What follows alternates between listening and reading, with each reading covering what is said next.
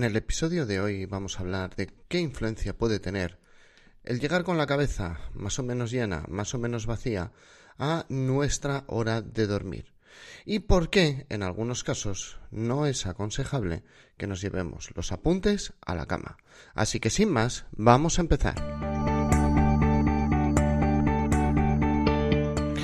Esto es Preparación de Oposiciones de Sanidad, el podcast de EC Oposiciones.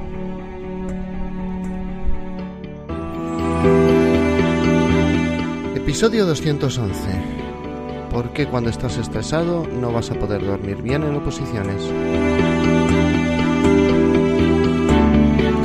Muy buenos días a todos, bienvenidos un día más, un episodio más a Preparación de Oposiciones de Sanidad, el podcast donde encontrarás todo tipo de consejos que pueden ser de estudio, de organización de tu tiempo o de cómo dormir mejor.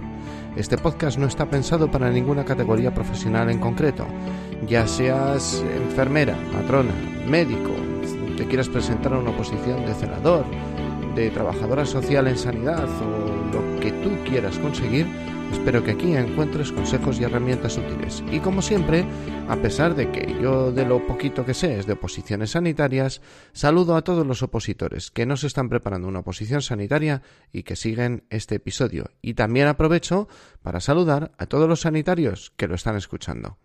Como siempre, soy José Ángel Gutiérrez, soy enfermero y compagino mi vida familiar, mi vida profesional y la docencia como preparador de oposiciones.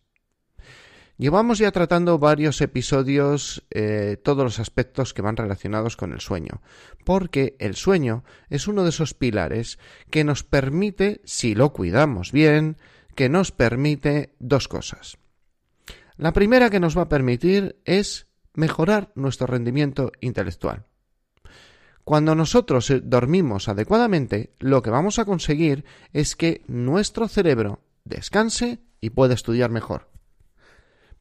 Pero el segundo aspecto que tiene el sueño, o al menos cuidar el sueño, es que siempre, siempre, siempre vamos a tener una de las patas, uno de los pilares del manejo del estrés. El sueño permite manejar infinitas veces mejor el estrés que podemos estar sufriendo, sea la razón que sea. O sea, mm, lo he dicho fatal, pero Independientemente de la causa que nos produzca estrés, si cuidamos adecuadamente el sueño, ya veremos que hay que cuidar más cosas, pero si cuidamos adecuadamente el sueño, vamos a dormir mejor. A ver, a mí me pasa una cosa y es por eso que, le dedico simplemente este episodio. No va a ser un episodio largo, pero a mí me pasa una cosa. Em, mi esposa siempre piensa que es algo que, lo hago por, por no querer hablar con ella por evitar conversaciones. Pero siempre que estamos a punto de dormirnos y empieza a hablarme de cosas del trabajo, mm, a mí me ha costado tiempo, me costó tiempo darme cuenta. Luego me ha costado tiempo que, que ella se dé cuenta de lo que le estoy diciendo, que no es evitar una conversación. Si me hablaba de cosas de trabajo, yo como en cuestión de media hora me desvelaba. Pero desvelarme que independientemente de lo cansado que estuviese cuando me había acostado en la cama, estaba despejado, focalizado, como si me hubiese tomado un café o dos o tres. Soy una persona que se activa mucho con con las tareas mentales. Tengo la capacidad de, de activarme. Entonces, ¿qué ocurre? Que si yo me activo, luego me lleva aproximadamente un par de horas, tres horas, más o menos desactivarme, lo cual ya he hecho la noche. llevamos una temporada que, que no, no, está siendo así, pero yo cuando me activo, cuando me acuesto con una preocupación en la cabeza de que tengo que solucionar algo, me, me salta en un tema, es muy difícil desactivarme. Luego al día siguiente puedo estar como esté. Y esto me puede durar varios días. Llevo ya, ya os digo, una temporada en la que esto no es así. Entonces cuando, cuando mi esposa me dice, oye, pues esto no sé qué, pues esto no sé cuál, y por favor, no me hables, no me hables de esto, ya estamos con lo tuyo. No, bueno, con lo mío no. es que si no, no duermo. Pero claro, cuando ella empieza a ver que efectivamente yo no duermo y que nos cuento, pues, pues claro, mm, se produce este insomnio. ¿Esto cómo se maneja? Si os ocurre, como me ha ocurrido a mí, ¿cómo se maneja? Vamos a ver. Cuando tú te vas a dormir, tienes que estar convenientemente desactivado. Los que tenéis hijos, ya más o menos sabéis de lo que os hablo. Los que no tenéis hijos, por favor, tomad nota que esto os va a ayudar mucho. Tú no puedes estar jugando con tus hijos, poniéndolos locos, como dice mi mujer, mm, excitándolos, dándoles un juego muy activo, eh, metiéndoles muchos impulsos y luego dices, venga, ala, las nueve y media a la cama. Y que pretendas que se duerman.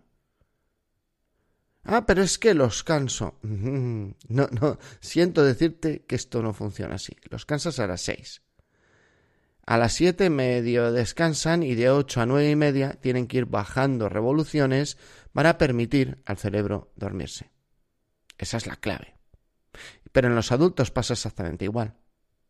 Tú no puedes estar a tope, a tope, a tope, a tope, a tope, a tope, a tope, y en el último minuto ah, bueno, ya lo dejo, ya ahora mismo dejo de estudiar, dejo de trabajar y me duermo inmediatamente. Algunos días te dormirás, algunos días será posible, algunos días caerás como un leño, pero muchos días. Y aquí el problema son esos muchos días. No vas a conciliar bien el sueño. Y tienes que tener una cosa clara. Una noche de insomnio a la semana te estropea toda la semana. Tú puedes más o menos dormir bien dos, tres, cuatro, cinco noches de la semana. Vamos a suponer que duermes bien cinco noches de la semana, pero como duermas mal dos, esa semana no va bien. Y los que trabajáis a turno sabéis perfectamente lo que os digo. Sabemos lo que es la fatiga de, bueno, ya los de noches fijas no os quiero contar, pero sabemos lo que es la fatiga de empezar una semana, lo mismo un jueves, porque es cuando tu horario te han puesto mm, la noche y empezar, o sea, has hecho la noche del miércoles y empezar un jueves a desconectar, o sea, a reconectar con el mundo después de una desconexión tan grave y además de todo eso, cuando el ritmo de toda la humanidad es al revés que el tuyo. Eh, aquí no, no, voy a hacer un alegato eh, a favor de, cómo mm, están organizados los turnos en, los hospitales de mierda, de mierda, que están organizados para gente soltera, sin hijos y que viven solos, porque es la, yo cuando vivía solo los llevaba muy bien, los turnos. Ahora tú levántate, que tu, o sea, llega de la noche, que tu pareja trabaje, y lleva a los niños al colegio. O sea, si es que el ritmo del mundo no está pensado para que tú hagas noches. O mejor dicho, el ritmo del hospital no está pensado para que tú lleves el ritmo del mundo. Pero bueno, eso es otra historia. Si no queremos meternos con preocupaciones en la cama, eso lo tenemos que gestionar ya entre una y dos horas antes de acostarnos.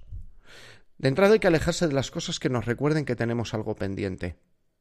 Una de las primeras cosas que saqué yo de mi dormitorio hace muchos años, yo he vivido en muchas casas, en muchos pisos. Hace poco, no sé quién leía, era como, una persona que se presentaba mm, como exponente de Supermamá o algo así, y tenía un blog, y decía, he vivido en treinta y pico casas diferentes. Ya, ¿quién no?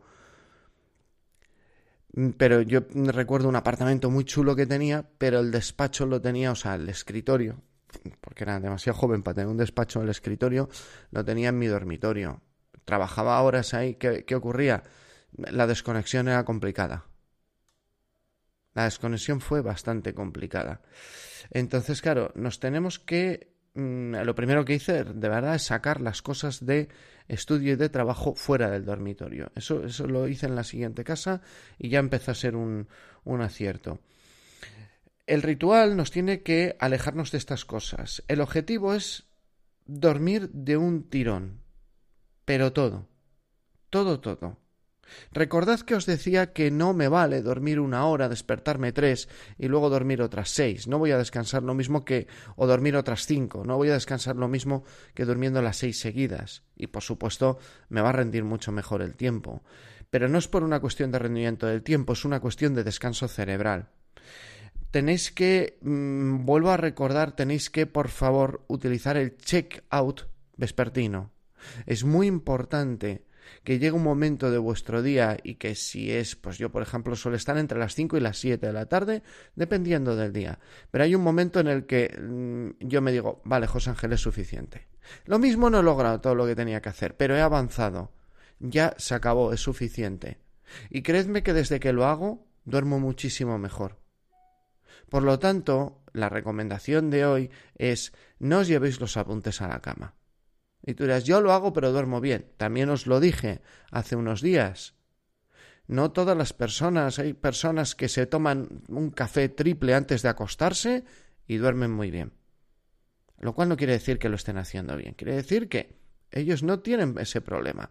Hay otras personas que huelen la cafeína a, las a partir de las 12 del mediodía y ya no pegan ojo. No digo que se lo tomen, lo huelen. Pues en estos casos empezad a cuidar los hábitos del sueño. Vamos a poner todo a favor de dormir. En estos casos, me llevo los apuntes a la cama. Eh, error. Me llevo el ordenador a la cama. Eh, eh, error, error. Ya hablaremos de los dispositivos móviles y del sueño. En la cama me pongo unos auriculares para mm, por la noche mientras duermo, escucho el temario y así lo aprendo. ¿Eh? Esto me lo han dicho a mí, ¿eh? Y con esto acabo. No hay atajos, señores. Pero sí que hay cuidados y hay, hay formas de hacer esto mejor. Otro día os cuento una revelación que tuve ayer pasando el aspirador. Señoras, señores, gracias por estar ahí. Recordad, si este podcast os ha valido, cinco estrellas en Apple Podcast, un me gusta en Ivos, corazoncito en Spotify, lo que sea en Google Podcast, que todavía no lo he averiguado, hará que el día que tengáis vuestra plaza, otra persona que necesite un consejo para dormir mejor, encuentre este podcast de una manera más fácil. Gracias, porque sin vosotros estaría solo hablando delante de un ordenador.